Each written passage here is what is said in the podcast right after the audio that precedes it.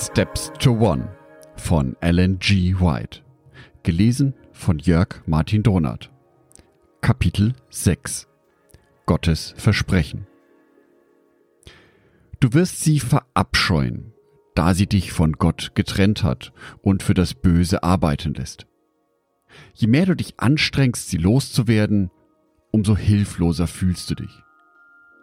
Die Gründe, aus denen du handelst und dein Herz sind von Selbstsucht und Sünde erfüllt. Du sehnst dich danach, Vergebung zu erfahren, gereinigt und befreit zu werden, in Harmonie mit Gott zu leben und ihm ähnlicher zu werden. Was kannst du tun, um dies zu erreichen? Was du brauchst, ist von Gott zugesicherte Vergebung und ein mit Frieden und Liebe gefülltes Herz. Das alles kannst du weder mit Geld noch mit dem Verstand oder durch Klugheit erlangen.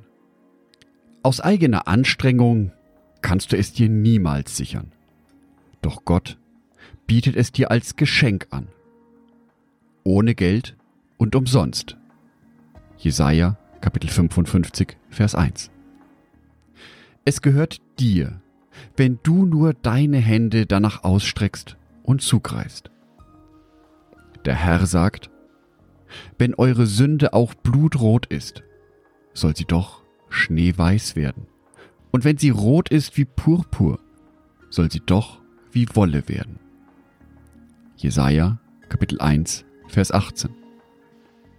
Und ich werde euch ein neues Herz geben und euch einen neuen Geist schenken. Ezekiel Kapitel 36, Vers 26.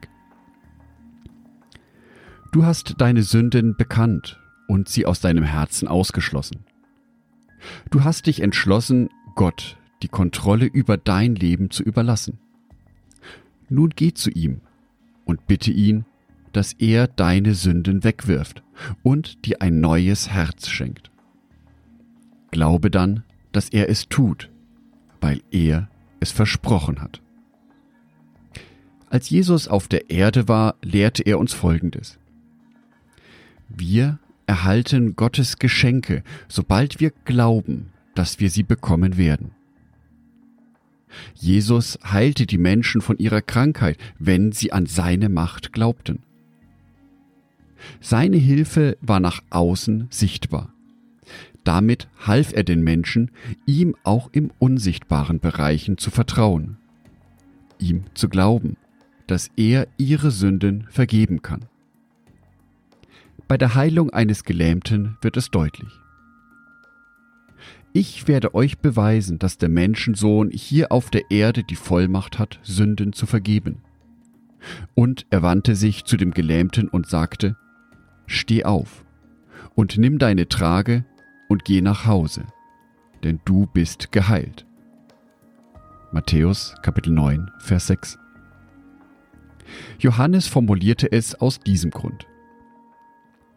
Diese Wunder aber wurden aufgeschrieben, damit ihr glaubt, dass Jesus der Christus ist, der Sohn Gottes, und damit ihr durch den Glauben an ihn in seinem Namen das ewige Leben habt.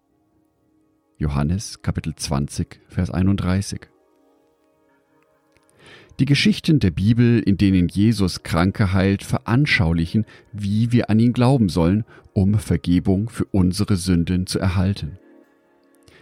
Jesus sagte zu einem Mann, der seit 38 Jahren gelähmt war, Steh auf, nimm deine Matte und geh. Der Kranke hätte sagen können, Herr, wenn du mich gesund machst, werde ich tun, was du von mir verlangst. Doch er reagierte anders. Der Mann glaubte den Worten Jesu. Er vertraute darauf, dass er geheilt worden war und wurde aktiv. Er wollte gehen und er ging. Er handelte, weil Jesus ihn dazu aufgefordert hatte. Und Gott gab ihm die Kraft dazu. Auf diese Weise wurde er geheilt. Für dein Leben bedeutet das. Du bist zwar ein Sünder, der sein schuldiges Herz nicht selbst erneuern und sich nicht selbst heilig machen kann. Aber Gott hat dir versprochen, das alles für dich durch Jesus zu tun. Wenn du seinem Versprechen glaubst, deine Sünden bekennst, ihm die Kontrolle übergibst und ihm dienen willst, wird Gott sein Wort halten. Wenn du glaubst, dass dir deine Sünden vergeben werden, lässt es Gott wahr werden. Er wird dich erneuern, so wie den Mann, der plötzlich gehen konnte, als er an seine Heilung glaubte. Das alles geschieht, wenn du daran glaubst.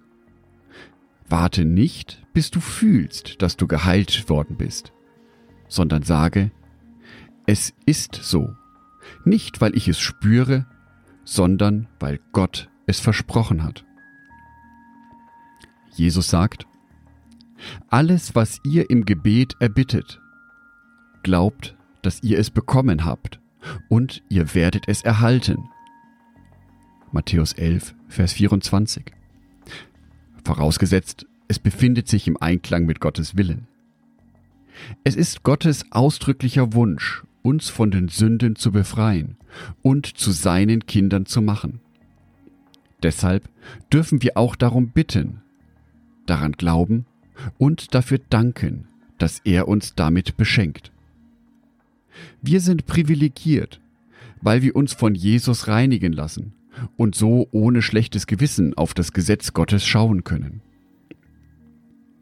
Aber es gibt jetzt für die, die zu Christus Jesus gehören, keine Verurteilung mehr, weil sie sich nicht länger von ihrer menschlichen Natur, sondern vom Geist Gottes leiten lassen. Römer Kapitel 8, die Verse 1 und 4. Von nun an gehörst du nicht mehr dir selbst, denn jemand zahlte einen hohen Preis für deine Befreiung. Denn ihr wisst, dass Gott euch nicht mit vergänglichen Werten wie Silber und Gold losgekauft hat von eurem früheren Leben. Er bezahlte für euch mit dem kostbaren Blut von Christus Jesus, der rein und ohne Sünde zum Opferlamm Gottes wurde. 1. Petrus Kapitel 1 die Verse 18 und 19. Ein kleiner Schritt des Vertrauens gibt dem Heiligen Geist die Möglichkeit, dir ein neues geistliches Leben zu schenken. Du bist jetzt als Kind in die Familie Gottes hineingeboren und Gott liebt dich genauso wie seinen Sohn Jesus. Jetzt, da du Jesus dein Leben anvertraut hast, geh nicht wieder weg von ihm, sondern bekenne jeden Tag, ich gehöre ihm. Bitte ihn um seinen Geist und dass er dich festhält. Du darfst nicht nur sein Kind sein, sondern auch mit ihm leben. Wie ihr nun Christus Jesus als euren Herrn angenommen habt, so lebt auch mit ihm. Kolosser Kapitel 2, Vers 6. Anders als manche glauben, müssen wir keine Probezeit durchlaufen, bis wir Gutes von Gott empfangen können. Gottes Geschenke sind uns sofort zugänglich. Schließlich sind seine Gnade und sein Geist notwendig, um dem Bösen widerstehen zu können. Jesus wünscht sich, dass wir ihm so begegnen, wie wir sind. Sündig, hilflos, abhängig. Wir dürfen mit all unseren Schwächen zu ihm kommen, ehrlich bereuend vor ihm auf die Knie gehen. Seine Großartigkeit zeigt sich, wenn er uns mit offenen Armen voller Liebe empfängt, unsere Wunden verbindet und alle unsere Fehler vergessen macht. Viele misstrauen den Worten Jesu und glauben nicht, dass er die Sünden jedes einzelnen Menschen vergibt. Doch Menschen, die Jesus in ihrem Herzen tragen, leben in der Gewissheit, dass Gottes Vergebung für jede Sünde verfügbar ist. Lass deine Zweifel hinter dir. Gottes Versprechen gelten allen, die ihre Sünden eingestehen. Jeder, der glaubt, wird Jesu Kraft und Gnade bekommen. Niemand hat so schwer gesündigt, dass der Tod Jesu nicht genügt, um aus ihm einen neuen Menschen zu machen. Jesus wartet nur darauf, die von Sünde befleckten Kleider der Menschen gegen seine Kleider der Gerechtigkeit zu tauschen. Er bietet das Leben anstelle des Todes. Gottes Umgang mit uns kann nicht mit menschlichem Handeln verglichen werden. Seine Gedanken sind voller Anteilnahme, Liebe und Mitgefühl. Er sagt, der Gottlose soll seinen Weg verlassen und der Übeltäter von seinen Plänen absehen. Stattdessen soll er zum Herrn umkehren, damit er sich seiner erbarmt.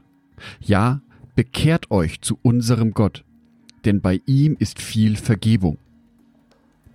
Jesaja, Kapitel 55, Vers 7.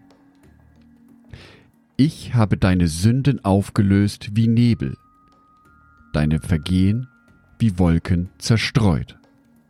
Jesaja, Kapitel 44, Vers 22. Ich freue mich nicht über den Tod eines Menschen, der sterben muss, spricht Gott der Herr. Kehrt also um, damit ihr am Leben bleibt. Ezekiel, Kapitel 18, Vers 32. Satan versucht uns, jede Hoffnung auf Gottes ausstehende Versprechen zu stehlen. Ignoriere die Worte des Verführers und entgegne ihm, Jesus ist gestorben, damit ich lebe. Er liebt mich und will nicht, dass ich verloren gehe. Mein Vater im Himmel fühlt mit mir. Sollte ich seine Liebe und seine Geschenke nicht wertgeschätzt oder verschwendet haben, gehe ich zu meinem Vater und sage, Vater, ich habe gesündigt gegen den Himmel und auch gegen dich. Und ich bin es nicht wert, dein Sohn zu heißen. Bitte stell mich als einen deiner Tagelöhner ein. Die Erzählung vom verlorenen Sohn veranschaulicht, wie ein Rückkehrer empfangen wird. Er war noch weit entfernt, als sein Vater ihn kommen sah. Voller Liebe und Mitgefühl lief er seinem Sohn entgegen, schloss ihn in die Arme und küsste ihn. Lukas Kapitel 15, die Verse 18 bis 20. Selbst diese bewegende Geschichte kann Gottes grenzenloses Erbarmen nicht vollständig darstellen. Gott ließ durch seine Propheten ausrichten, ich habe dich schon immer geliebt. Deshalb habe ich dir meine Zuneigung so lange bewahrt. Jeremia 31, Vers 3. Das Herz des Vaters sehnt sich nach dem, der sich so weit von ihm entfernt hat. Jeder Wunsch, zu Gott zurückzukehren, wird durch den Heiligen Geist ausgelöst, der uns liebevoll und nachdrücklich zum Vaterherz einlädt. Wieso zweifelst du, wenn du die großartigen Versprechen der Bibel liest? Glaubst du wirklich, Gott wird einen Menschen, der seine Sünden ernsthaft hinter sich lassen möchte, hart und unbarmherzig abweisen? Streich diese falschen Vorstellungen, die dir nur schaden. Unser Vater im Himmel hasst die Sünde, aber er liebt den Menschen, der sie begeht. Daher schenkte er sich in Jesus der Welt, um alle, die wollen, zu retten und ihnen den Himmel zu ermöglichen. Hätte er uns seine Liebe noch hingebungsvoller beschreiben können? Er sagt, kann eine Mutter etwa ihren Säugling vergessen? Fühlt sie etwa nicht mit dem Kind, das sie geboren hat?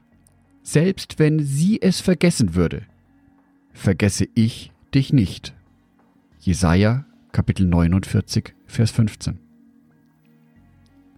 Sieh nach oben, wenn du voller Zweifel bist. Denn Jesus wird sich vor Gott für uns einsetzen. Danke Gott für das Geschenk seines Sohnes und bete, dass er nicht umsonst für dich starb. Der Heilige Geist lädt dich heute ein. Bring dein Herz zu Jesus und genieße seinen Segen. Wenn du die Versprechen Gottes liest, denke daran, dass sie unglaubliche Liebe und Mitgefühl ausdrücken. Sein großes Herz hat Platz für jeden, der sündigt. Seine Gnade ist so groß, dass er unsere Freiheit mit dem Blut seines Sohnes erkauft hat, so dass uns unsere Sünden vergeben sind. Epheser Kapitel 1, Vers 7. Vertraue darauf, dass Gott dein Helfer ist und dich zu dem Menschen machen möchte, den er ursprünglich in dir angelegt hatte. Wenn du ihm ehrlich, traurig deine Sünden offenbarst, wirst du sein Mitgefühl und seine Vergebungsbereitschaft erleben.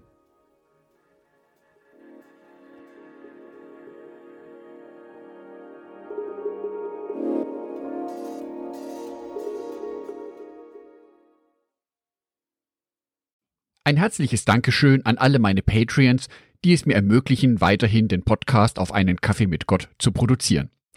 Herzlichen Dank an Sonitschka und an Andreas Pfeiffer. Auf Patreon kannst du mich bereits mit einem Euro monatlich unterstützen. Oder du lässt mir ein paar Sterne da. Das sagt dem Algorithmus nämlich, dass dies ein guter Podcast ist und wird so mehr Menschen angezeigt. Vielen Dank schon vorab.